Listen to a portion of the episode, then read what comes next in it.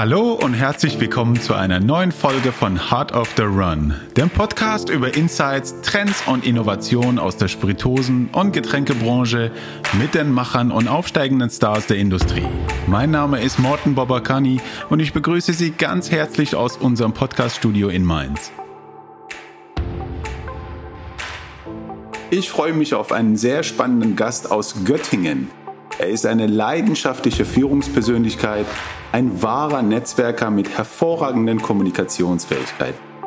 Er ist darüber hinaus seit vielen Jahren ein Wegbegleiter, ein Geschäftspartner und mittlerweile ein guter Freund. Mein heutiger Gast hat aktuell eine sehr spannende Aufgabe. Er transformiert gemeinsam mit seinen Vorstandskollegen die Hartenberg-Wilden AG aus der historischen Kornbrennerei Hartenberg in die neue Hartenberg Distillery. Das ist ein Vorstoß in neue Spiritosenkategorien und der Beginn einer neuen Ära im Unternehmen. Herzlich willkommen, Marc Berger. Hallo, Marc, schön, dass du dabei bist. Vielen Dank, dass du dir Zeit nimmst, bei Heart of the Run dabei zu sein. Bevor wir loslegen, möchte ich unseren Hörern erzählen, warum du so vielerlei interessant bist. Denn du bist tatsächlich nicht nur als Persönlichkeit und im Hintergrund, den du mitbringst, so spannend, sondern auch das Unternehmen, die Hartenberg Wilden AG, für das du seit circa drei Jahren arbeitest und das sich in der Zeit sehr stark weiterentwickelt hat. Bevor wir aber über Hardenberg sprechen, möchte ich, dich, möchte ich über dich als Person mehr erfahren ähm, und dir ein paar Fragen dazu stellen. Sehr gerne. Ähm, du bist äh, gebürtiger Dortmunder, also ein waschechtes Pottkind, richtig? ja, das bin ich und das äh, kommt auch nicht aus mir raus. Also manchmal merke ich das auch schon, wenn ich in in irgendwelchen Calls bin, äh, im Job oder auch äh, in, in offiziellen Meetings. Ab und zu bricht der Pottjunge in mir durch in Sprache und äh, auch Klarheit der Ansagen. Das ist in mir drin tatsächlich. Ich bin Dortmunder. Schön. Du hast äh, einen aus meiner Sicht beeindruckenden Werdegang. Gestartet bist du mit einer Ausbildung zum Hotelfachmann, hast äh, als Barkeeper, Servicekraft, Küchenhilfe, Türsteher sogar in Dortmund und Berlin gearbeitet. Dann die erste Agentur äh, Markenaufbau für unterschiedliche große Marken wie zum Beispiel Krombacher, Bacardi. Weiter dann als Sales Manager bei MBG, äh, bis dich dann die internationalen Marken entdeckt haben. Du bist später dann als Brand Ambassador zu Absolut Wodka gewechselt. Dann kam eine lange Karriere bei Jägermeister vom Leiter Promotion bis hin zum National Head of MOT und seit 2018 bist du Mitglied der Geschäftsleitung und Director Marketing bei Hartenberg Wilden AG, ein großartiges Familienunternehmen übrigens. Und bevor ich dich aber hier zu sehr und genau vorstelle, das kannst du sicherlich besser als ich, stell dich doch mal vor, erzähl uns äh, etwas über dich, über deine Wurzeln, deine Herkunft, Familie, wie du zu dem Menschen geworden bist, der du heute bist. Oh ja, das war, das war schon äh, viel, was du gerade gesagt hast. Und das ist für mich auch immer auch ein Stück weit überraschend, wenn ich das dann immer höre, was ich so für einen Weg gemacht habe, weil tatsächlich ich bin so ein kleiner Pottjunge äh, in Dortmund geboren, Baujahr 72, ähm, habe ganz im ganz normalen bürgerlichen Umfeld groß geworden. Mein Vater war im Gast- und Schankanlagenüberwachung tätig. Äh, meine Mutter war Kauffrau für Süßwaren und Spirituosen. Ähm, also irgendwie ist das Thema Spirituose mir auch schon unbewusst, glaube ich, mit in die Wiege gelegt worden bin ganz normal groß geworden, ähm, war auf dem Gymnasium, auf der Realschule, habe also nur eine mittlere Reife tatsächlich, bin nicht studiert. Allein das ist schon, glaube ich, äh, da, wo ich heute stehe, relativ besonders und wahrscheinlich auch heute gar nicht mehr möglich. Und ich habe dann eine Ausbildung angefangen im Parkhotel Westfalenheim ähm, als Koch und dann als Hotelfachmann und habe dann ähm, in Dortmund äh, einen mobilen Cocktailservice mit jemandem eröffnet und habe dann an diversen Bars gearbeitet. Damals noch das Meyer Lansky an der B1 in Dortmund, da durfte ich ein mhm. bisschen arbeiten. Oder im Village, das war so eine ganz gruselige Diskothek, wo ich äh, Getränke serviert habe und auch mhm. Drinks gemacht habe und Sinatras, auch so eine Diskothek gewesen. Und dann irgendwann hat mich äh, die Liebe nach ähm, Berlin verschlagen.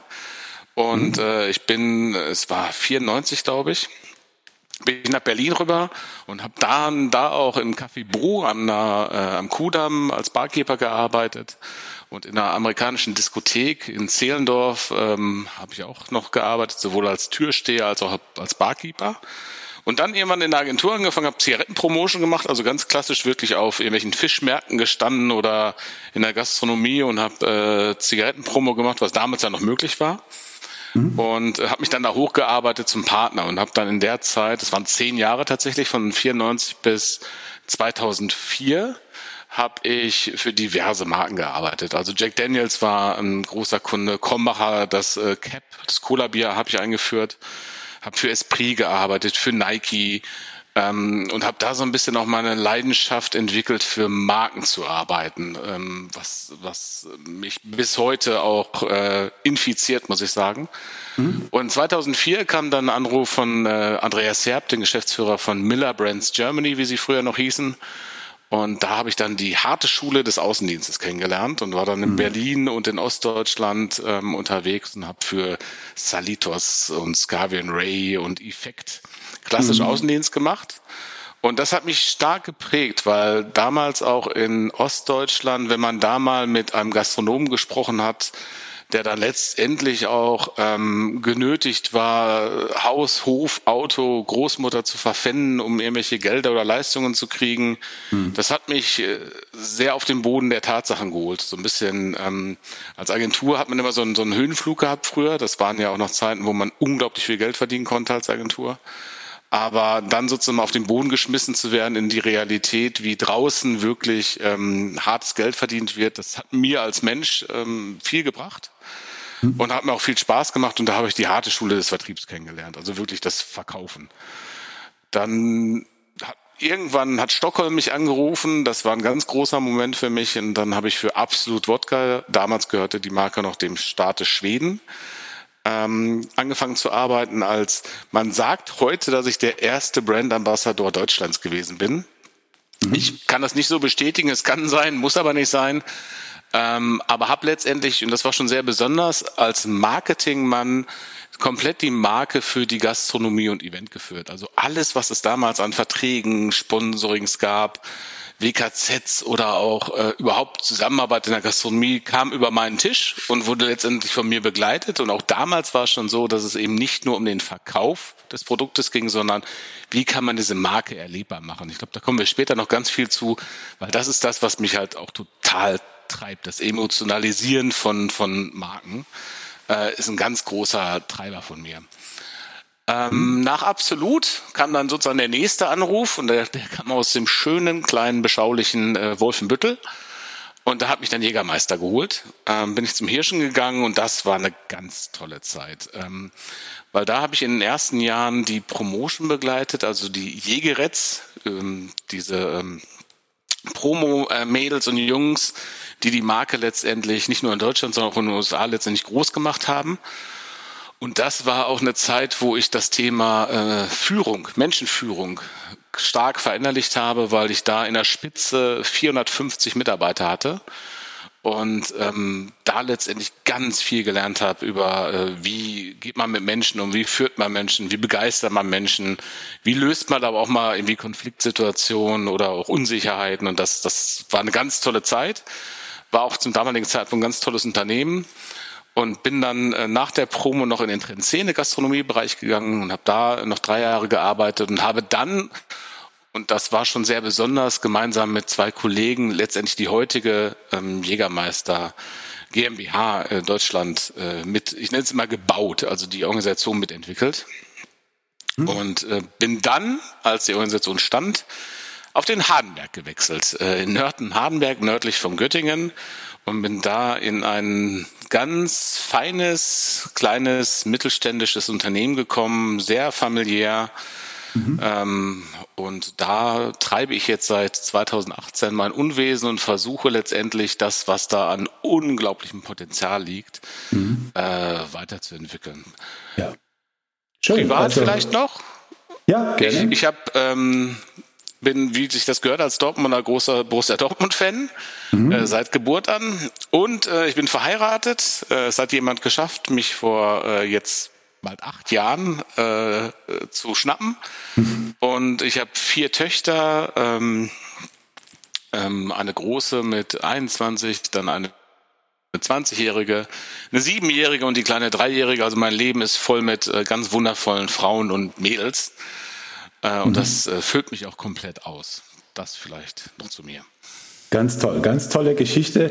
Und vor allem, wenn man auf deine Karriere schaut, die Karriere ist ja noch nicht zu Ende. Hoffentlich geht es noch eine Weile weiter. Aber wenn man zurückblickt, du hast ja vorhin gesagt, du hast nicht studiert, du hast einen anderen Weg gewählt. Wie hat das als, alles als Quereinsteiger ähm, funktioniert und das Ganze auch ohne Studium so eine beeindruckende Karriere hinzulegen? Wie hast du das gemacht? Also ich glaube, wenn ich so zurückgucke, äh, ähm, ich habe mir das tatsächlich erarbeitet. Also im Sinne von all das, was ich durch ein Studium und durch das theoretische Wissen äh, nicht mitgebracht habe in den Job, habe ich letztendlich äh, mit mehr Stunden, mit mehr Einsatz, mit drei Meter mehr Gehen äh, mir angeeignet und ähm, einfach gelernt. Und ähm, mhm. das ist so ein klassisches Learning by Doing Ding. Also ich bin jemand auch heute, wenn ich wenn ich Bewerbungen auf den Tisch bekomme, Klar, ich gucke mir an, was hat der so studiert, aber ich bin jemand, ähm, ich muss das, äh, muss das Gefühl bekommen, dass der, der vor mir sitzt, ähm, auch bereit ist anzufassen, also ein bisschen Hands-on-Mentalität äh, und das Aneignen, sagen wir mal, von Kompetenzen. Ich glaube, das liegt mir tatsächlich. Ich mhm. lerne viel über das Arbeiten. Ich bin nicht der klassische in der Theorie Lerner. Also ich glaube, ein Studium wäre auch nie was für mich gelesen, äh, gewesen. Also irgendwie 50 Seiten ein Buch zu lesen, mhm. um mir das anzueignen oder auswendig zu lernen, das sind Dinge, die kann ich nicht. Die konnte ich noch nie. Äh, sondern ich bin eher der, der in der Praxis lernt und auch damit wächst. Und mhm. das hat mich stark geprägt. Und ich hatte letztendlich auch einige Menschen in meinem Umfeld, die mich geprägt haben, die mich begeistert haben und äh, denen ich dann letztendlich gefolgt bin und die mich auch immer wieder inspiriert haben, äh, weiterzumachen. Also sei es zum Beispiel bei Absolut Wodka, wenn man mit der Marke gearbeitet hat, ähm, die haben halt eine, ein, ein strategisches Niveau, das habe ich vorher und nachher nie erlebt. Äh, und da hat man letztendlich durch das Team, mit dem man gearbeitet hat, wurde man so befruchtet. Mhm. Ähm, und das, das habe ich, das ist mir im Endeffekt ins Blut übergegangen. So kann man das, glaube ich, sagen. Also es waren äh, Personen oder Bereiche oder Menschen, Vorbilder oder Helder, würde ich sagen, oder Role Models, die sich geprägt haben, ähm, in die Branche zu kommen. Habe ich das so richtig verstanden? Gab es Menschen, die dich persönlich äh, berührt haben?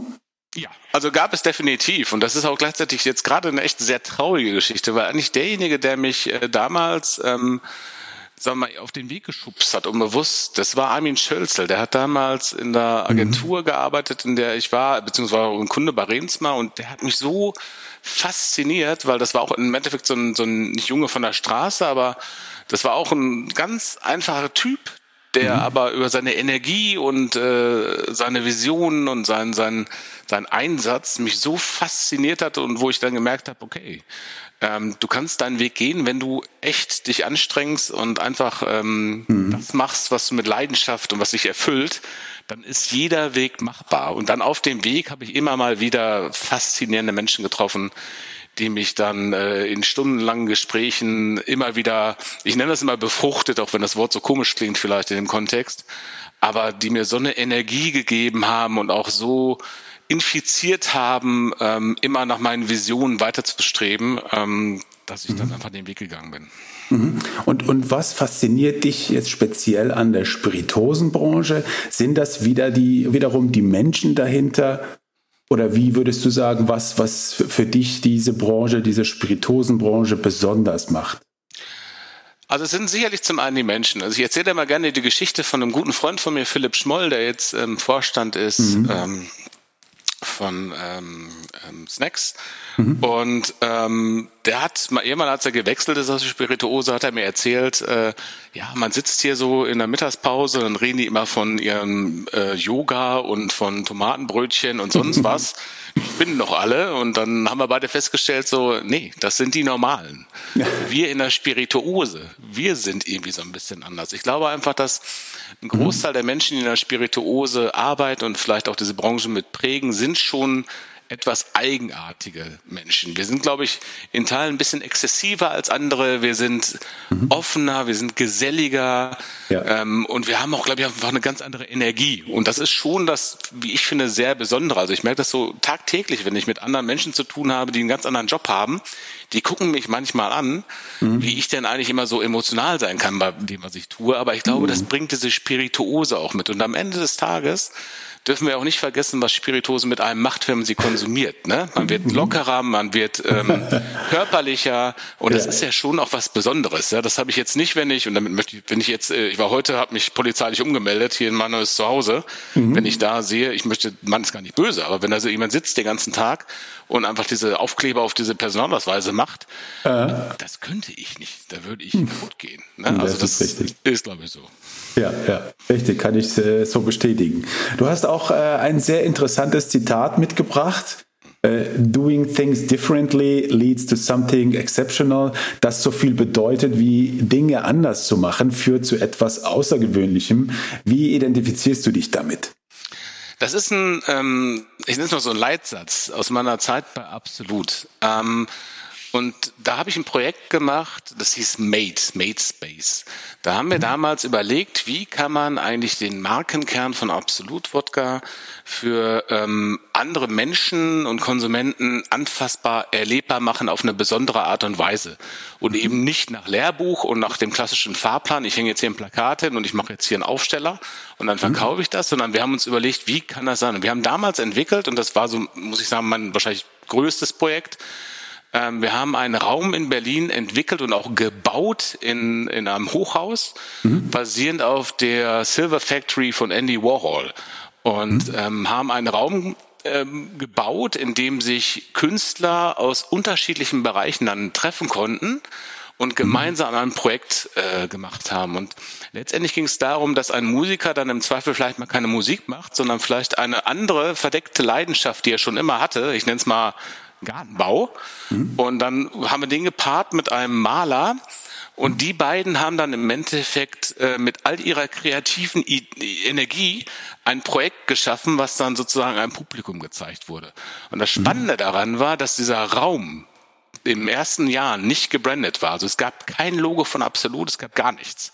Mhm. Sondern wir haben diese Marke nur über den Kern Kreativität und äh, Vision mhm. sozusagen gespielt. Und das haben halt diese äh, ganzen Menschen verstanden, die sich auf diesem Level da bewegen, also Künstler ähm, und so weiter. Und das meine ich damit, Wege zu gehen, die nicht der Norm entsprechen, eben nicht dem Lehrbuch entsprechen, sondern immer überlegen, was kann ich, wie kann ich den Weg besonders gestalten, wie kann ich besonders inszenieren oder emotionalisieren, um mein Ziel zu erreichen. Und wenn ich das schaffe, dann ist es halt auch immer ganz besonders, wenn ich es auf eine ganz andere Art mache, als man es vielleicht normal gelernt hat. Mhm. Ja, schön.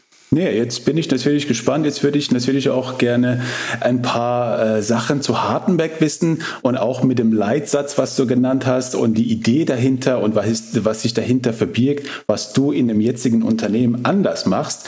Ähm, Hartenberg ist ja ein Familienunternehmen mit äh, über 300 Jahre Tradition. Und wenn man einmal die A7 zwischen Göttingen und Nordheim hochfährt, fährt, sieht man ja auf der rechten Seite das Schild Hartenberg. Und äh, das Unternehmen steht ja für handgemachte Spiritosen, Regionalität, eine wirklich lange Historie und auch einige bekannte Produkte. Ähm, stell doch mal Hartenberg vor, uns interessiert äh, natürlich die Organisation. Wer sind die Menschen dahinter? Ähm, ihr habt ja auch, wenn man äh, jetzt genauer hinschaut, unterschiedliche Bereiche wie die Distillerie, dann die Event, äh, der Eventbereich, die Tours etc., Family und Friends und das Management. Wer verbirgt sich dahinter? Wer ist Hartenberg-Wilden AG? Also, ähm, die Hartenberg-Wilden AG ähm, ist letztendlich, wie der Name schon sagt, ein Familienunternehmen der gräflichen Familie von Hardenberg. Es gibt den Grafen von Hardenberg, also Karl Graf von Hardenberg Senior. Ähm, das ist sozusagen auch unser Aufsichtsrat und unser Aufsichtsratssprecher mit äh, zwei anderen Aufsichtsräten, Herrn Wenzel und Jack Blecker, ein ehemaliger Jägermeistervorstand. Mhm. Ähm, und hinter dieser ähm, Hardenberg Group, nenne ich sie jetzt erstmal, verstecken sich verschiedene Bereiche. Also letztendlich das eine ist äh, Hardenberg Wilden AG, das ist der Spirituosen-Spike. Dann haben wir ähm, das ganze Thema Landwirtschaft und Forst. Und das ist auch so ein bisschen das ganz Besondere, dass wir letztendlich da, wo wir auch ansässig sind, äh, haben wir viele, viele Felder mit äh, unterschiedlichem Getreide. Wir haben einen riesengroßen Forstbereich. Ähm, das heißt, wir generieren auch das, was wir für unsere handgemachten Produkte brauchen, direkt vor der Haustür mit unserem Landwirtschaftsteam. Ähm, dann haben wir noch den Bereich Hotels. Ähm, wir haben mehrere Hotels, die Freigeistkette und das Burghotel. Wir haben auch einen Golfplatz äh, mit zwei 18er Löchern. Also das ist erstmal so die Hardenberg Group. Und wenn man sich jetzt da rausnimmt, die Hardenberg Wilden AG, dann ist es letztendlich, wie der Name sagt, einmal der Bereich Hardenberg und einmal der Bereich Wilden. Mhm. Fangen wir mit Wilden an. Wilden wurde direkt nach der Wende ähm, gekauft. Das ist die Wildener Weinbrennerei, auch mit einer ganz langen Historie, ist eine der ältesten, wenn nicht sogar die älteste Weinbrennerei Deutschlands, die in Wilden sitzt, äh, nähe der tschechischen Grenze.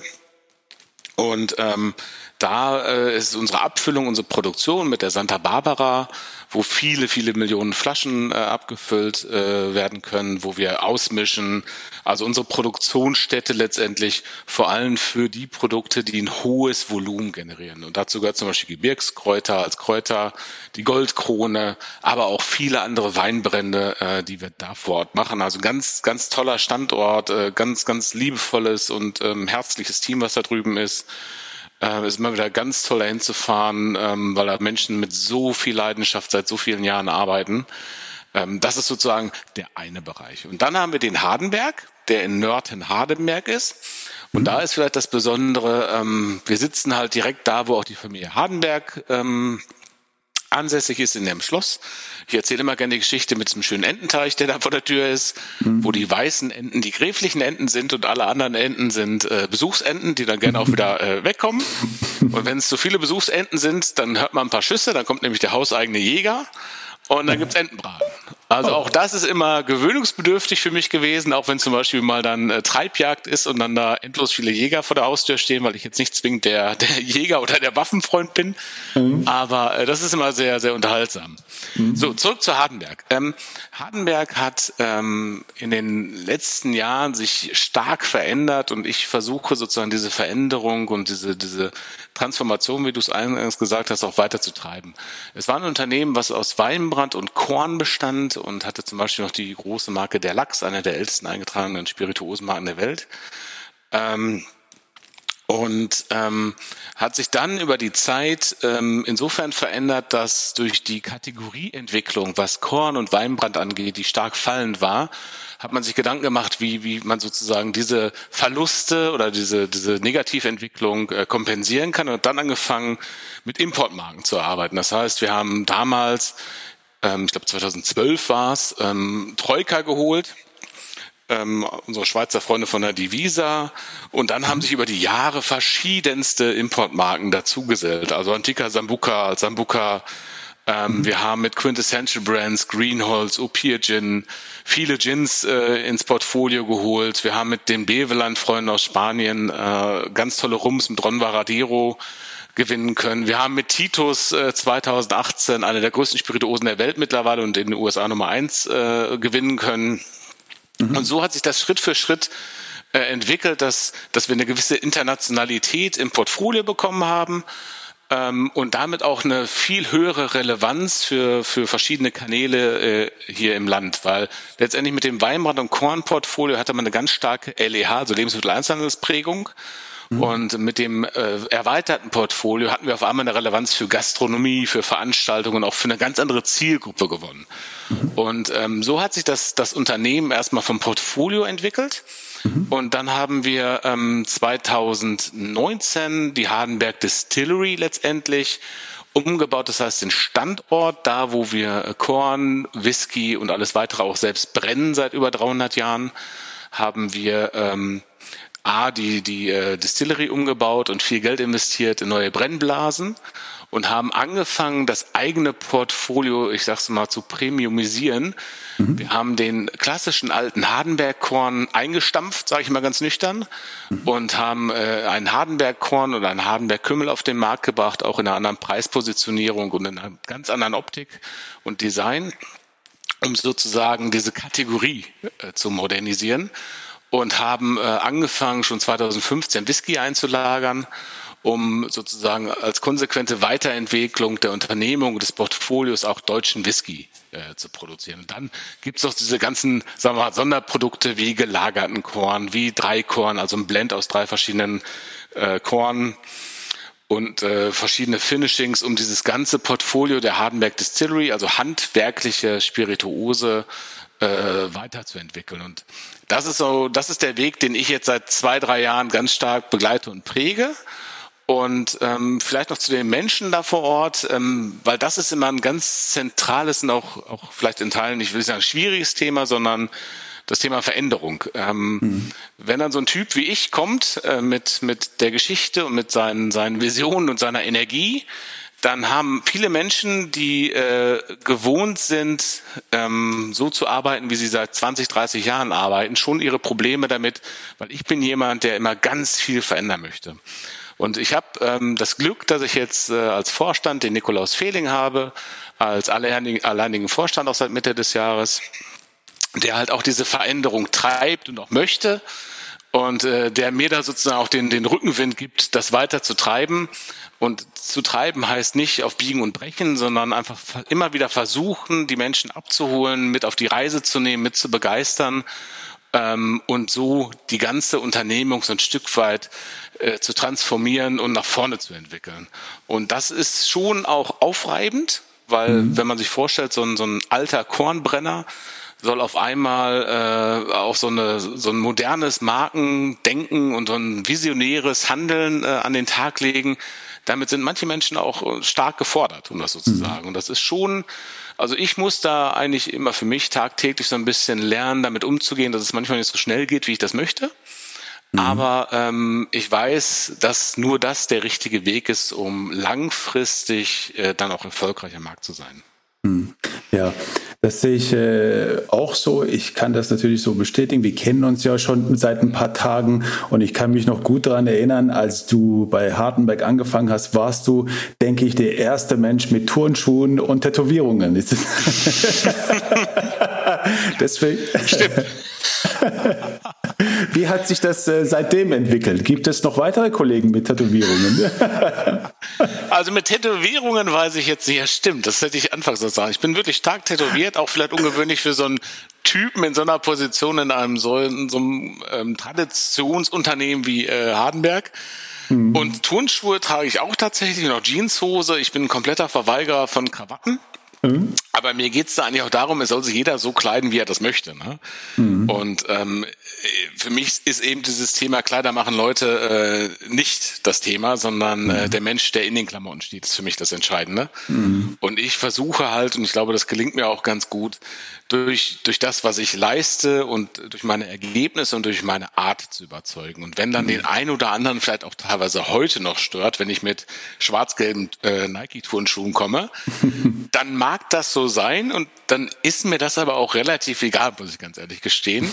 aber ich bin schon am Anfang so ein kleiner Rebell gewesen und ich glaube, die hatten auch ein bisschen was, äh, also mussten sich schon an mich gewöhnen. Aber mittlerweile ist das schon ähm, auch durch Nikolaus Fehling als als jungen Vorstand hm. ähm, ist das schon wirklich lockerer geworden. Ne? Wobei ja. ich auch immer sage, es muss auch die Anlässe geben, wo wir alle im Anzug da sitzen. Ne? Hm. Äh, und das ist auch völlig legitim. Ja, ja. Jetzt haben wir ja äh, ein bisschen über die Marken gesprochen, auch über deine Person. Ähm, wir wissen ja, ihr habt ja verschiedene Portfolios, also die Eigenmarken mit Wildner Gebirgskräuter, Goldkrone, Brandy, den Lachs etc., dann die äh, Importmarken ähm, mit, mit amerikanische, irische, deutsche Whiskys etc. Ähm, jetzt stelle ich dir eine Frage, jetzt bin ich gespannt, wie du darauf antwortest. Wenn du ein Hartenberg-Produkt wärst, welches wärst du denn? Sowohl Import als auch äh, Eigenmarken. Oh, das ist wirklich schwer, muss ich ganz ehrlich sagen, ähm, weil ich schon gerade in unserem Portfolio einige tolle Highlights finde. Ich glaube, wenn ich ein Hardenberg-Wilden-Produkt wäre, dann wäre ich äh, Cast Grande.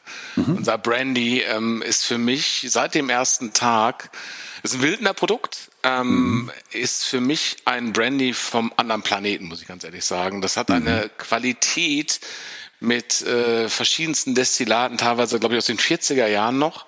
Mhm. Ähm, das, das ist unfassbar, dieses Produkt. Also das ist tatsächlich mhm. meine Nummer eins. Ich muss aber mhm. auch sagen, wenn ich jetzt in das neue Portfolio denke, ne, der mhm. gelagerte Korn mit neun Jahren, also das ist, äh, das ist auch, also wer das, wer sich zusammen mit Spirituose jetzt nicht zwingend gut auskennt oder auch selbst in Blind Tastings können manche Leute nicht genau sagen, ist das Whisky, ist das Rum, was ist das? Mhm. Und es ist Korn. Also ich finde es total spannend, wie diese gefühlt alte oder alte Herrenkategorie Korn ähm, sozusagen über die Produkte, die wir da am Start haben, so eine so ein Revival erlebt. Ne? Das hat mhm. ja auch schon eine gewisse Parallele zu Jägermeister in dem Fall. Ne? Jägermeister war ja auch immer das halt alte Herren gedeckt, ne? Mhm. Und äh, es gab es nur in der Eckkneipe und durch das, was man da marketingseitig geschaffen hat, wurde mhm. Jägermeister, wenn man sich das heute anguckt, da kann man auch geteilter Meinung drüber sein, äh, wie die heute dastehen als Marke. Aber das ist ein, äh, ist ein Lifestyle-Produkt geworden, ja. Also jung, dynamisch, äh, international. Und das ist schon was, was ich auch dem Korn zutraue. Das wird noch ein langer Weg werden. Mhm. Äh, aber das ist sozusagen meine Vision auch, ne? dass man diesen Korn so entwickelt, dass es ein deutsches Produkt ist, dass man letztendlich, ohne jetzt wieder die Nähe zu Wodka aufzumachen, der Korn letztendlich den Wodka ersetzt, ja, und ähm, mhm. die Leute einfach auf den Korn zugreifen. Mhm. Ja, ähm, bevor wir jetzt äh, gleich noch tiefer äh, im Bereich Produkte einsteigen und nochmal über unterschiedliche Bereiche sprechen, interessieren uns natürlich auch die aktuellen Themen.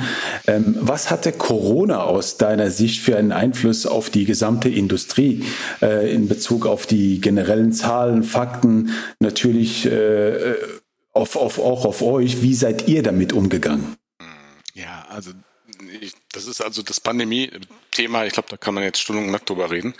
Das ist etwas, was uns ja jeden, jeden beschäftigt, das jeden Tag aufs Neue. Man macht morgens den Fernseher an oder äh, geht kurz online und das mhm. erste sind Zahlen, Fakten, mutierte Viren. Und äh, wenn man sich das letzte Jahr anguckt, das war halt schon ein sehr harter Schlag für die Branche. Gerade das Thema Gastronomie, Getränkefach, Großhandel, auch die ganzen Zulieferer, die Veranstalter, ähm, von Künstlern hin zu ähm, den Technikern, ähm, mhm. war das einfach so ein krasser Tiefschlag. Mhm. Äh, und das hat mich auch emotional sehr, sehr mitgenommen, weil ich halt seit vielen Jahren in der Branche arbeite und letztendlich auch hautnah mitbekomme, wie die Menschen darunter auch leiden. Ne? Nicht nur finanziell, sondern auch letztendlich mental darunter leiden. Und mhm. äh, was es für die Industrie bedeutet, also uns sind letztendlich nicht nur uns, sondern der Industrie sind komplett Gastronomieabsätze weggebrochen. Also wir reden hier von 60, 70 Prozent weniger Gastronomieabsatz mhm. im letzten Jahr mit dem entsprechenden Umsatz dahinter. Ähm, und, und sind ja letztendlich auch dadurch ein Stück weit so ein bisschen die markenbildenden Kanäle weggefallen. Mhm. Ja, also da, wo du letztendlich auch eine Spirituose emotionalisieren kannst und äh, auch ein Stück weit zur Marke machst, das ist ja alles weggebrochen. Mhm. Und ähm, man muss sagen, wenn man sich mal so ein bisschen die Zahlen anguckt, der Lebensmitteleinzelhandel hat, hat gewonnen im letzten Jahr, weil letztendlich der ist die ganze Zeit auf. Das mhm. heißt, alle Menschen konzentrieren sich auf den Lebensmitteleinzelhandel und auf das Thema E-Commerce. Mhm. Und das ist schon natürlich auch ein sehr zweischneidiges Schwert für mich, aber vielleicht sprechen wir dazu später nochmal, weil, mhm. weil ja. natürlich das ganze Thema Belieferung äh, und, und nennen wir Amazon, wen auch immer, das ist ja nicht nur positiv besetzt, auch im Sinne von äh, Klima, aber ähm, so hat sich das ja entwickelt. Und für uns heißt es im letzten Jahr, wenn man zurückguckt, ähm, wir haben das Jahr geschafft. Mhm. Wir haben ähm, gerade äh, in den absatzrelevanten Kanälen wie Gastronomie äh, haben natürlich massiv verloren. Uns sind die ganzen Events weggefallen. Gerade, ich meine, mhm. was du ja auch, was Troika angeht, also die ganzen mhm. Marken, die letztendlich nur über Events gelebt haben das ist uns schon äh, weggebrochen. Wir haben aber das Glück, unglaublich stark im LEH zu sein mhm. und äh, konnten da mit den großen Marken Goldkrone, Gebirgskräuter, aber auch äh, von Hallas äh, Gin konnten wir super punkten, ähm, sodass mhm. wir durchgekommen sind, äh, mit zwei blauen Augen, glaube ich. Ähm, aber ich sag mal so, man guckt sich jetzt mal den Januar an, ähm, man startet halt genauso, wie das ganze letzte Jahr war. Mhm. Und das ist schon ein echter Kraftakt. Und wenn man so links und rechts guckt, es gibt halt ähm, auch kleinere Unternehmen oder auch andere Unternehmen, die zum Beispiel fast einen hundertprozentigen Gastronomiefokus hatten. Ne? Mhm. Also da das äh, tut schon weh zu sehen, wie da auch junge Startups äh, vor die Wand fahren, weil denen mhm. einfach alles weggebrochen ist. Ne? Ja, ja. Das ist natürlich äh, sehr, sehr traurig, wie sich der Markt entwickelt hat, auch der Bereich On-Trade, die Gastronomiesende, die Veranstalter. Das ist natürlich äh, die eine Seite der Medaille. Wie war es äh, emotional für dein Team? Wie hat sich die Mannschaft, also die On-Trade-Mannschaft, das Ganze aufgenommen? Wie geht es denen? Stehst du mit denen in Kontakt? Wie sind die Emotionen in dem Bereich? Aber auch natürlich die Gespräche oder die, der, der Austausch zwischen On-Trade und dem Inside Sales oder das Marketing-Team, was ja vor der Pandemie sehr, sehr groß war, nehme ich an. Wie hat das Team von dir das wahrgenommen? Ja, das war das war schon knüppelhart. Also mhm. ähm, im letzten Jahr und ich glaube, das spreche ich für, für, für, auch für uns, aber auch für andere Bereiche äh, Unternehmen. Das Thema Kurzarbeit ähm, ist natürlich ein Thema gewesen und im letzten Jahr fing das ja, glaube ich, im März, April, ich weiß es nicht mehr ganz genau, gab es das mhm. zum ersten Mal. Das war schon irgendwie auch, auch als wir, Mitarbeiter die Erfahrung von Kurzarbeit zu machen. Sowohl, wenn man betroffen ist und in Kurzarbeit geht, als auch für die, die geblieben sind und letztendlich auch ein Stück weit nochmal was kompensieren müssen von dem, was, was äh, der Mitarbeiter gemacht hat, der in Kurzarbeit ist, war das schon für alle eine Ausnahmesituation. Und man muss ja auch mal sagen, und das versuche ich auch heute immer wieder zu sagen, wenn auch Mitarbeiter mhm. ein bisschen an ihre Limits kommen, wir dürfen nicht unterschätzen, was auch diese Pandemie mit uns macht. Ne? Also nicht nur im mhm. Job, sondern auch im tagtäglichen, dass es ja eigentlich nur den Schreibtisch zu Hause gibt und den Schreibtisch im Büro gibt. Mhm. Und dazwischen darf ich dann nochmal mit Maske einkaufen gehen und das war mein Leben. Mhm. Und äh, das ist natürlich auch nochmal Belastung, die, die dazukommt. Und dann äh, ging es ja im Sommer wieder so ein bisschen auf. Da haben wir ja alle, glaube ich, äh, aufgeatmet. Ne? Die Sonne kommt, äh, die Gastronomie war auf einmal auf. Ähm, der Fachgroßhandel hat wieder bezogen, hat erstmal ihre Lagerflächen leer gemacht, selbstverständlicherweise. Mhm. Und dann kam wieder der düstere Winter mit dem ähm, nächsten Lockdown und auch mit den nächsten Gesprächen dann mit Mitarbeitern weil irgendwann ist der Punkt da, a, wollen halt Kunden nicht mehr besucht werden, also sei mhm. es im LEH, aber auch natürlich äh, Gastronomie, die zu hat, will nicht mehr besucht werden. Und man muss sich ja auch immer die Frage stellen, möchte ich meinem Mitarbeiter der Situation aussetzen, mhm. die Betriebe noch zu besuchen, die er besuchen kann und sozusagen meinem Mitarbeiter äh, in die Situation bringt, entweder sich selbst zu infizieren oder halt auch Träger von dem Virus zu sein und das dann in, in der Welt rumzutragen. Mhm. Und das waren schon, also wo es auch Gespräche gab, so du Marc, ich fühle mich eigentlich nicht mehr wohl rauszufahren. Mhm. Ähm, und da muss man halt mit sehr viel Gefühl und auch Verständnis mit den Mitarbeitern reden. Und wir versuchen ähm, regelmäßig mit den Teams zu telefonieren. Mhm. Ähm, man merkt schon, dass die, die in Kurzarbeit sind, denen fällt einfach die Decke am Kopf. Ne? Mhm. Also ich, ich bin Gott sei Dank, äh, arbeite ich jeden Tag mhm. äh, und habe sozusagen einfach noch was zu tun und bin abgelenkt. Aber wenn ich sozusagen das nicht mehr habe, das wirkt schon stark auf, auf die Menschen ein. Das merkt man schon, je länger das dauert, umso schwieriger wird das auch. Und ich hoffe stark, dass wir März, April ähm, wieder ähm, aktiv werden können. Ähm, weil das, glaube ich, eine Belastung ist für Menschen, äh, die ist äh, außerordentlich. Also das muss ich wirklich sagen. Ich merke das auch bei mir persönlich. Mhm. Ich meine, ich arbeite die ganze Zeit, aber trotzdem merke ich, ich bin auch schon langsam an so einem Punkt, äh, da ist das schon vom Gewicht auf den Schultern und auf meinem, ähm, auf meinem Gemüt ist schon enorm. Also das mhm. ist außerordentlich. Ja. Es ist richtig. Wir haben ja vorhin noch kurz über das Thema äh, Produktentwicklung oder Produkte gesprochen. Ähm, du hast sicherlich im Laufe deiner Karriere einige Produkte selbst ein Stück weiterentwickelt oder mitentwickelt oder maßgeblich durch deine Arbeit zum Erfolg von Marken beigetragen. Ähm, ähm Jetzt habe ich in der Hinsicht zwei Fragen. A, was bedeutet Marken für dich? Und äh, äh bei der Markenentwicklung, was waren dabei für dich die größten Erfolge oder Misserfolge? Okay, also was eine Marke, ähm, das ist total spannend. Also eine Marke ist für mich, ich, wenn ich über Marken rede, rede ich eigentlich immer über Personen. Also mhm. ähm, eine Marke ist für mich ähm, ein Produkt, äh, was es schafft, eine Bindung äh, zum Konsumenten zum Menschen aufzubauen. Also ich, ich kaufe eine Marke nicht nur, um einen funktionalen Nutzen zu haben, Sprich zum Beispiel beim äh, Bereich Spirituose, um einfach dieses angetrunkene Gefühl zum Beispiel zu bekommen, sondern äh, weil es mir etwas nochmal deutlich mehr gibt, weil ich mich damit identifiziere, weil es mir gut tut, weil ich mich damit besser fühle, weil ich äh, eine emotionale Bindung dazu habe. Und ähm, das sind Marken für mich. Und ähm, das ist ein, für mich ein ganz langer Weg, dahin zu kommen ähm, eine Marke aufzubauen, weil das eben viel mehr ist nur als ein gutes Produkt, sondern dazu gehört Emotion. Und äh, das muss ich schaffen, über die unterschiedlichen Wege äh, zu, zu kommunizieren, hinzubekommen. Und dass es eben nicht nur einen funktionalen Benefit hat, sondern auch einen psychologischen Benefit. Und wenn ich das alles schaffe und dann auch schaffe, äh, die Werte zu transportieren und erlebbar zu machen, dann habe ich eine Chance, eine Marke zu werden. Also ich bin zum Beispiel ein totales Markenkind. Mhm. Ähm, ich, ich, ich bin der Klassiker, du kannst mir eine Jeanshose von Diesel da hinlegen und rechts daneben liegt eine, die ist genauso gleich, ich werde immer die Diesel nehmen. Ja? Mhm. Oder bei den mhm. Schuhen ist es dann Nike mhm. oder, oder ETQ oder das ist so in mir drin, mhm. weil ich halt fasziniert bin von Produkten, die es schaffen, einfach nochmal diese andere Ebene äh, zu generieren, mhm. dass es eben mehr ist als nur ein Schuh. Ja, sondern es mhm. ist ein Lebensgefühl ein Stück weit. Und das, das macht für mich Marke aus. Und ähm, wenn ich mir überlege, so was die Frage andere war jetzt genau äh, Highlights und äh, sagen wir mal Lowlights. Also ähm, wir haben, also ich sag mal, ich habe die mit erfolgreichste Produkteinführung gemacht mit der Absolute Rock. Ähm, ich weiß gar nicht mehr, wann das war. Ich glaube 2006.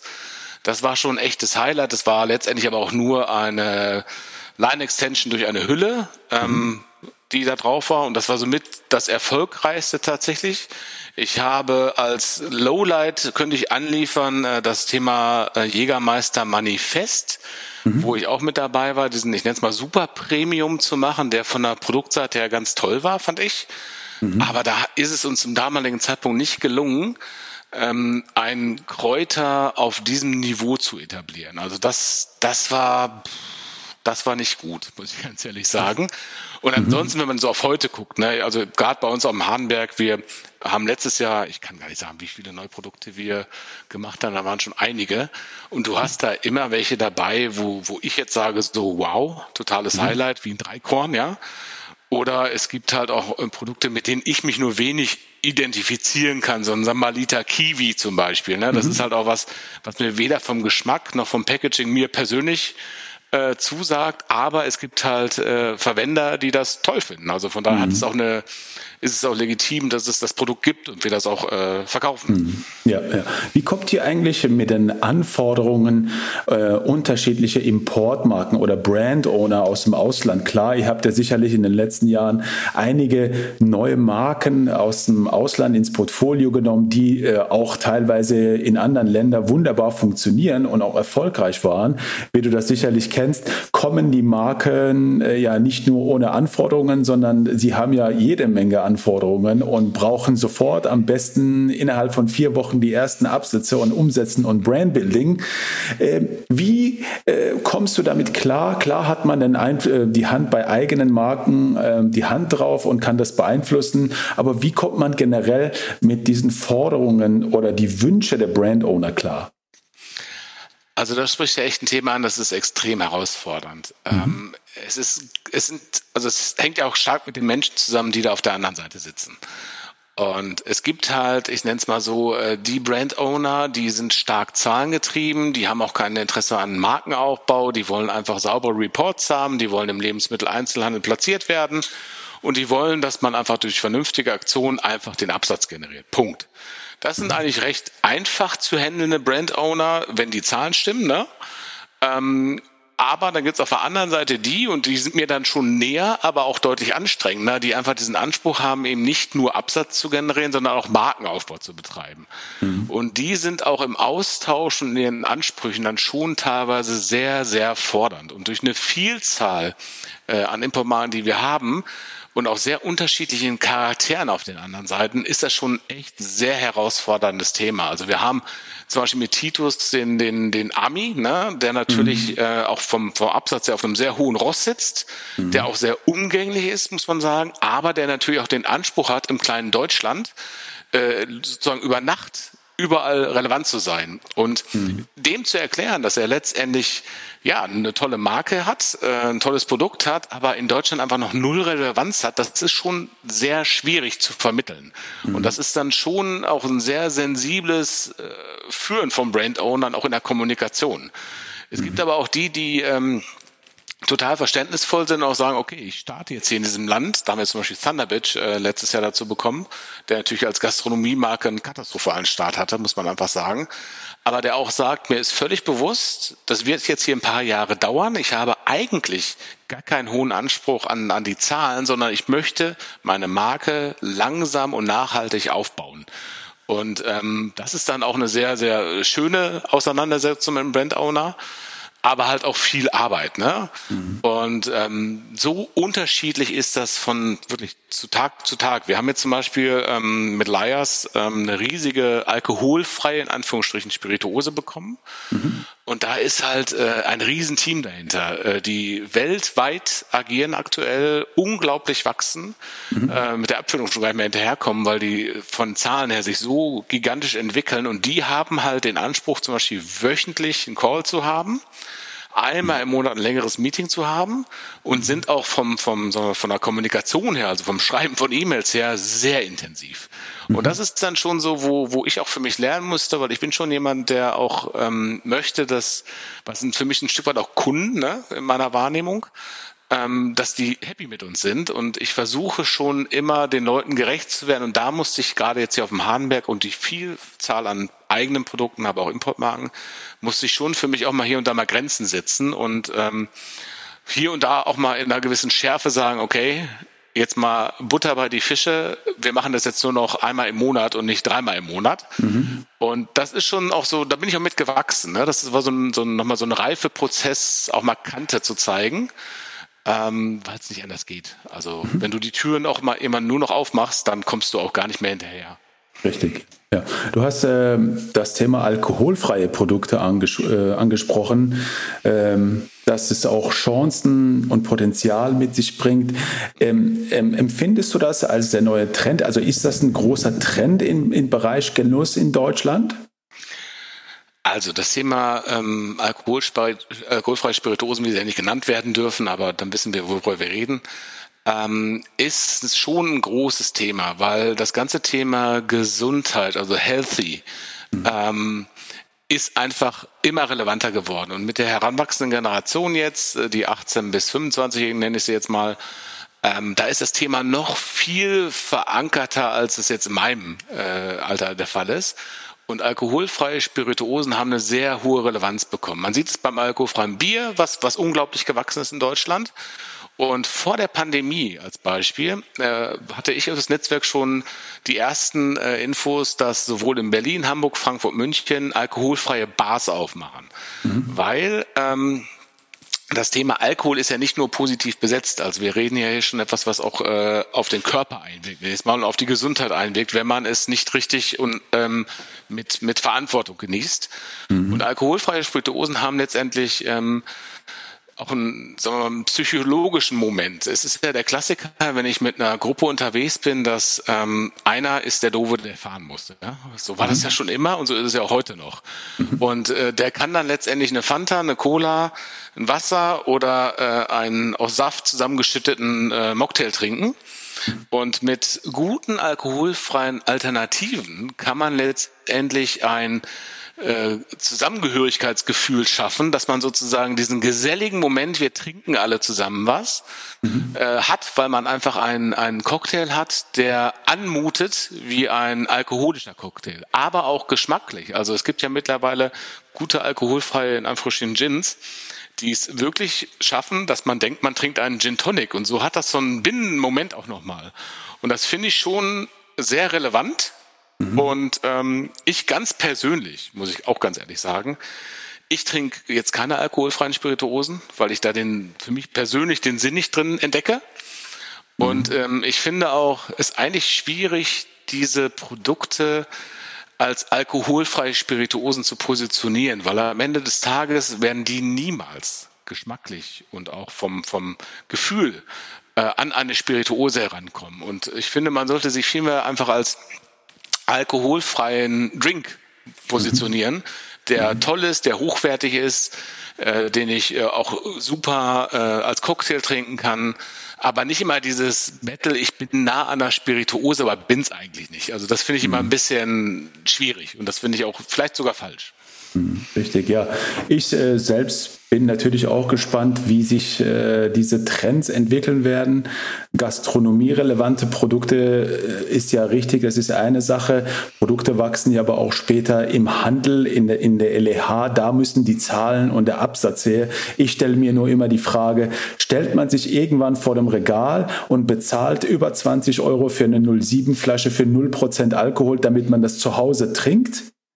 Also in Anführungszeichen Limonade mit Geschmack, äh, oder greift man doch eher zum Alkohol? Und da bin ich selbst gespannt, wie, diese, wie dieser Trend sich auch im, im Handel entwickelt. Das ist natürlich. Äh Total. Also A im Handel und ich glaube tatsächlich, es ist jetzt auch in nächster Zeit, es ist erstmal ein sehr urbanes Thema. Also ich glaube, so die mhm. klassischen Vorreiter Berlin ne, und dann Hamburg, mhm. Frankfurt, Köln, München da wird man das schon wahrnehmen. Da wird auch die, es gibt auch zum Beispiel jetzt in Berlin die äh, ersten zwei Spätis, die nur alkoholfreie Spirituosen anbieten. Mhm. Äh, und die, die beiden rennen wie geschnitten Brot. Ne? Also wir sehen bei unseren Bestellungen, die wir reinkriegen, das ist Wahnsinn, dass, dass die Leute da ähm, äh, hingehen und das ähm, in den Mengen auch kaufen. Mhm. Und es ist aber schon ein urbanes Thema erstmal. Und ich glaube, man muss mal abwarten, wie sich das entwickelt. Es gibt mittlerweile auch Hotels und gute Bars, die auch äh, tolle alkoholfreie Getränkekarten haben. Mhm. Ähm, und dann ähm, muss man, glaube ich, sehen, wie das, wie das weiter wächst. Mhm. Ja, spannend. Das ist natürlich, äh, was die Zukunft mit sich bringt, sehr spannende Themen. Was bedeuten eigentlich, wir haben ja über das Thema On-Trade vorhin gesprochen, was bedeuten die unterschiedlichen Verkaufskanäle, FGH, On-Trade, Handel und jetzt auch zunehmend in letzter Zeit der E-Commerce für euch selbst als Hartenberg? Wie du gesagt hast, seid ihr ja sehr, sehr, oder wart ihr ähm, LEH-lastig. Äh, was bedeuten diese unterschiedlichen Kanäle für euch?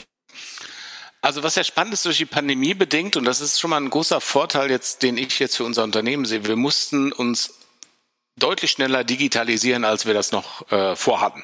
Mhm. Ja, es wäre so oder so an der Zeit gewesen, aber durch die Pandemie hat man nochmal einen ganz anderen Blick für das ganze Thema Digitalisierung bekommen. Und auch das Thema E-Commerce hatten wir schon vor der Pandemie angefangen und hat natürlich jetzt nochmal einen extremen Schub bekommen, ne? sodass wir auch sowohl unseren eigenen Online-Shop, aber auch die Zusammenarbeit mit anderen äh, E-Commerce-Plattformen deutlich forciert haben und da auch letztendlich Zugewinne generieren konnten. Äh, auch pandemiebedingt, aber letztendlich auch das klassische Konsumentenverhalten hat sich ja auch verändert. Mhm. Das Thema Gastronomie, da muss ich ganz ehrlich sagen, da, da muss man jetzt mal sehen, wie sich die Gastronomie entwickelt. Die wird wiederkommen, die wird auch stark wiederkommen, aber ich glaube schon, dass sie ein bisschen anders wiederkommen wird. Ähm, auch, ich glaube, es wird eine ganz starke Bereinigung stattfinden. Ähm, also man wird, man wird die wiedersehen, die über viele Jahre erfolgreich gearbeitet haben, gut gewirtschaftet haben und man wird äh, die nicht wiedersehen, die entweder kurz vor der Pandemie angefangen haben und letztendlich sein, ihr letztes Hemd gegeben haben, um anzufangen. Mhm. Um die tut es mir auch unglaublich leid. Ähm, aber es werden auch, glaube ich, die verschwinden, die immer nur den schnellen Dollar machen wollten mhm. und auch in der Qualität nicht geliefert haben. Ich glaube, dass, dass die Gastronomie, die wiederkommt, ähm, nochmal eine andere und bessere Qualität haben wird und dass auch in der Zusammenarbeit mhm. ähm, wir da, glaube ich, eine intensivere Zusammenarbeit mit weniger Gastronomien haben werden. Das ist so mhm. mein, mein Gefühl. Und wenn man mhm. sich dann aber auch anguckt, die anderen Kanäle, also Facheinzelhandel zum Beispiel, ist ein Kanal, den haben wir bisher noch ziemlich vernachlässigt, den werden wir jetzt massiv angehen. Also heißt, die klassischen äh, Fachgeschäfte für Wein und Spirituose, wo man mhm. gezielt hingeht, gut beraten wird. Das ist gerade für die, die handwerklich äh, gemachten Spirituosen ganz wichtig, eine gute Beratung. Auch mhm. zum Beispiel in Edeka, die Selbstständigen, die haben tolle Spirituosenbereiche, wo auch wirklich eine hohe Beratungskompetenz da ist, weil das braucht die handwerkliche und auch deutsche Spirituose, das gut beraten wird. Also das ist ein Kanal, den wir ganz stark angehen. Und was man natürlich auch sieht, und da bin ich als Markenmensch äh, äh, führe ich da mal hitzige Diskussionen bei uns im Haus, das Thema Discount. Ähm, mhm. Discount ähm, ist letztendlich ähm, der der deutsche Konsument ist schon stark preisgetrieben, ja. Mhm. Es gibt so verschiedene Marktforschungen, die immer sagen, ja, deutsche Produkte, ja, äh, Qualität, ja, äh, Regionalität, ja, Bio-Nachhaltigkeit, ja, aber ich entscheide nach dem Preis. Mhm. Und da bricht mir immer das Herz in dem Moment, aber ich verstehe es ein Stück weit auch. Und gerade die Pandemie hat dieses Thema Discount noch mal verschärft. Ne? Die mhm. Menschen gucken einfach, auch aufgrund der existenziellen Unsicherheit, ähm, wo gebe ich mein Geld aus? Ich habe den einen Euro und mhm. ähm, dann hole ich mir im Discount lieber zwei Flaschen günstig als eine teure Flasche. Und das hat man schon gemerkt und das, damit müssen wir umgehen. Und was schon sportlich war jetzt in den letzten 12, 14 Monaten eben genau diese Veränderungen wahrzunehmen und darauf zu reagieren und sich jetzt auszurichten nach vorne. Und da sind wir aber auf einem ganz guten Weg, muss ich ganz ehrlich sagen. Also so wie ich es raushöre, sind alle Kanäle, alle Verkaufskanäle für euch relevant und die versucht ihr auch entsprechend zu bedienen.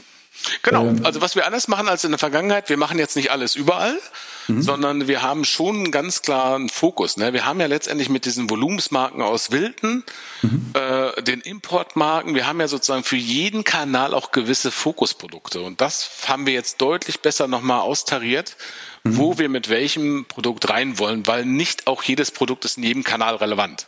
Mhm.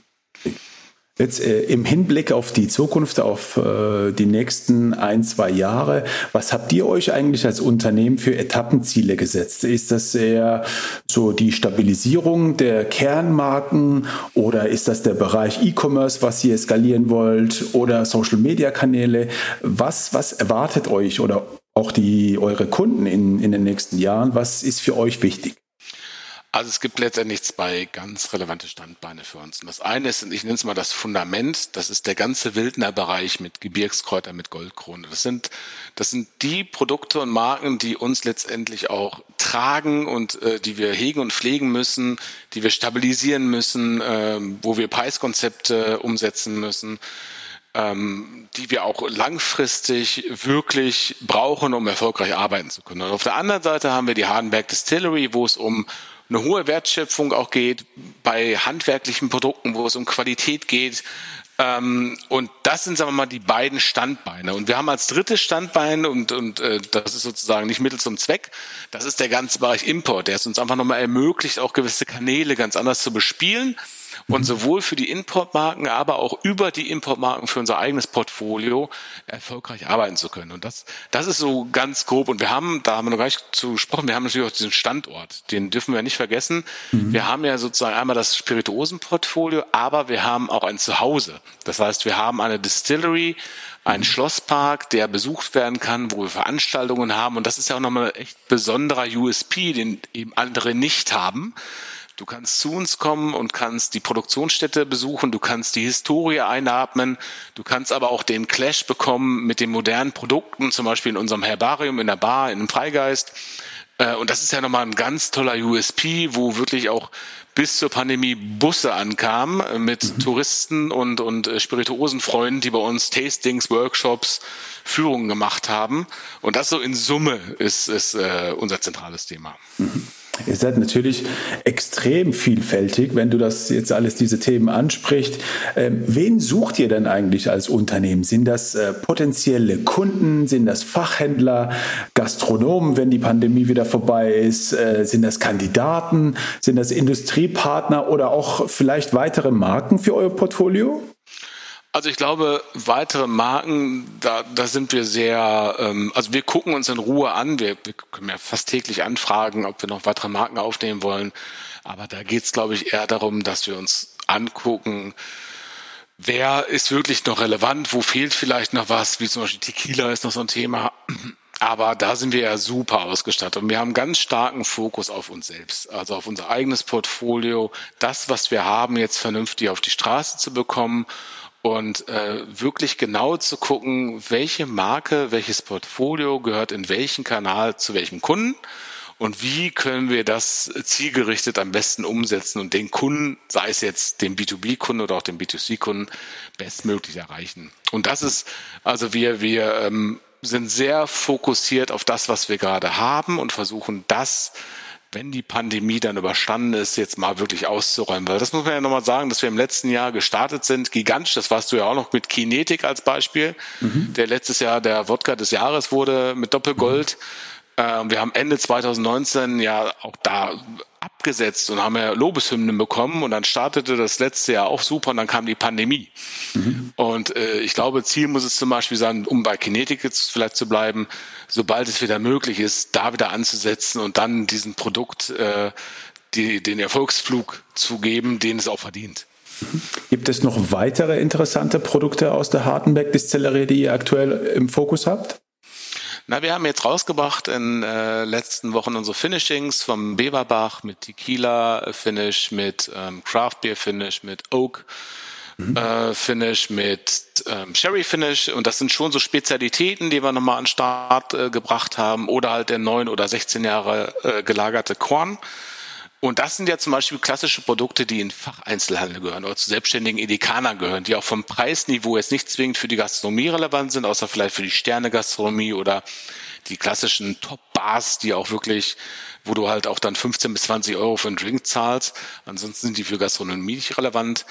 Ähm, und das sind so doch schon die, die Highlights, die wir jetzt in den letzten Wochen und Monaten rausgebracht haben. Mhm. Ja, da drücken wir die Daumen. Wir sind auch sehr äh, gespannt, wie sich die Marken aus der Hartenberg Distillerie entwickeln werden, äh, vor allem Beverbach. Ähm, wie ist das eigentlich? Wir kommen jetzt auch schon so langsam zum Ende. Jetzt kommen wir zum Thema Crystal Ball Prediction Statement. Kannst du eine Vorhersage treffen, wie sich die Industrie im Gesamten oder aber auch dein Unternehmen Hartenberg Wilton AG in den nächsten zehn Jahren entwickeln wird? Also, das ist, das ist nicht Lesen aus dem Kaffeesatz, sondern ich versuche mal so wirklich mein, meine Wahrnehmung, mein Gefühl zu geben. Ich glaube oder befürchte, dass äh, die Regierung, es ist nur eine Frage der Zeit, wann die, glaube ich, in Richtung Alkohol, Werberestriktionen eingreifen werden und wann wir, ich will nicht sagen, so sowas erleben, wie es mit der Zigarette gelaufen ist, aber ich befürchte schon, da wird es noch ein paar Einschneidungen geben. Und dann werden sich einige, ähm, glaube ich, Produkte oder auch, auch äh, die Branche nochmal ganz stark verändern müssen. Ich glaube tatsächlich daran, dass es ähm, mehr zu deutschen Spirituosen geht, dass das mhm. Thema Regionalität, Nachhaltigkeit, Nachvollziehbarkeit, ähm, dass das ganz wichtige Themen sind, gerade für die heranwachsende Generation, die genau wissen will, wo kommt das her, was ist da drin, was macht das mit mir? Ist das alles fair? Sind die Arbeitsbedingungen gut? Also ich hatte neulich Studenten bei mir zu so einem Interview und die haben mir Fragen gestellt, die ich alle beantworten konnte, aber die mich schon überrascht haben, weil da geht es wirklich darum, wie wird hier gearbeitet? Müssen hier viele Überstunden gemacht werden? Also das sind ganz andere Fragen als noch vor 10, 20 Jahren. Mhm. Und ich glaube, dass das Thema auch Transparenz oder Möglichkeit zur Transparenz dann für deutsche Produkte eine große Chance sein kann, um auch internationale Produkten mal den Rang abzulaufen. Mhm. Ich glaube auch, dass das Thema alkoholfreie Spirituose ein Thema werden wird. Wie groß das werden wird, kann ich noch nicht sagen. Und ich glaube, dass es auch eine Bereinigung geben wird, gerade im Bereich zum Beispiel Gin. Ja, das ist ja eine Flut an Gins geworden. Ja, also mhm. ich will jetzt gar kein Produkt schlecht machen, aber jedes Dorf, äh, fast jede Straße hat mittlerweile seinen eigenen Gin. Mhm. Und ich glaube, da wird eine Bereinigung stattfinden. Weil wenn man jetzt zum Beispiel als ganz normaler Konsument vor einem Edeka-Regal steht mhm. äh, und vor der Gin-Auswahl, also welcher normale Mensch möchte da jetzt noch durchsteigen? Das geht gar nicht. Und ich mhm. glaube, da werden sich die durchsetzen, die entweder schon eine große Marke sind oder regional sind. Also das ist zum Beispiel bei von Hallas. Von Hallas ist in Göttingen und Umfeld, das ist die Nummer eins, weil der ist von hier, der wird hier von Studenten mitgebracht, wenn sie nach Hause fahren. Und mhm. das, das ist so der Bereich. Und die Branche, ich glaube schon, äh, es wird stark davon abhängen, wie es nach der Pandemie mit der Gastronomie weitergeht. Ähm, mhm. Und das Thema äh, Gesetze, da bin ich schon sehr gespannt. Also ich glaube zum Beispiel, wenn wir jetzt äh, Sommer haben und auch wieder Events stattfinden dürfen. Mein Bauchgefühl sagt mir, es wird kein Alkohol auf den Events geben. Mhm. Ähm, das ist so meine Einschätzung aktuell, die, die schlimme Einschätzung, die ich habe. Und man wird halt gucken, wie man sich darauf einstellen kann und muss. Das ist so mein Gefühl. Was ich auch wahrnehme und auch was die Zahlen zeigen, ist das Thema RTD, mhm. ähm, die, die stark im Wachsen sind. Ähm, auch da muss man genau hingucken. Es gab ja jetzt diesen Hart Seltzer äh, mhm. zumindest kurz medialen Trend, den ich jetzt in Zahlen noch nicht wieder sehe. Mhm. Ähm, und bin da auch ein bisschen zwiegespalten, ob jetzt geschmackvolles Wasser mit Alkohol äh, the next big thing ist. Ich glaube mhm. eher, wir, wir kommen zum Thema ähm, handwerkliches äh, deutsches äh, Spirituose. Da, das wird so, glaube ich, schon ein Thema werden. Mhm. Ja, wir sind natürlich sehr gespannt, wie sich alles entwickelt. Lieber Marc, äh, vielen Dank, dass du so offen mit mir gesprochen hast. Ich bin mir sicher, dass nach diesem Podcast viele Menschen, Unternehmen, Kandidaten oder vielleicht auch potenzielle Partner sehen, was für ein tolles Unternehmen ihr seid. Ich drücke euch natürlich die Daumen, dass sich alles so entwickelt, wie ihr das geplant habt oder weiterentwickelt. Und vor allem hoffe ich, dass wir uns bald persönlich in der neuen Distillerie sehen. Danke für deine Zeit. Ich danke für die Chance, ein bisschen mit dir zu reden morgen. Auf Dankeschön. ganz bald. Bis bald. Ciao. Tschüss.